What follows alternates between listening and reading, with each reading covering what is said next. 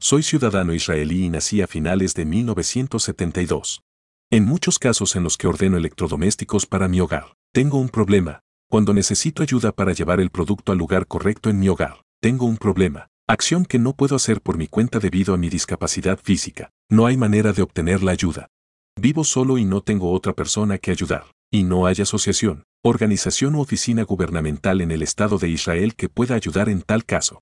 También señalaría que las empresas que fabrican o transportan electrodomésticos en Israel se niegan enérgicamente a ayudar, e incluso si les ofrecen el pago por ello.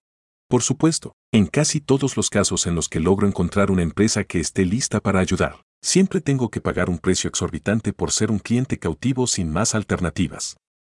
Este es el caso a partir del momento de escribir. 9 de septiembre de 2023 en el Estado de Israel. No sé cuál es la situación en este ámbito en países o regiones del mundo.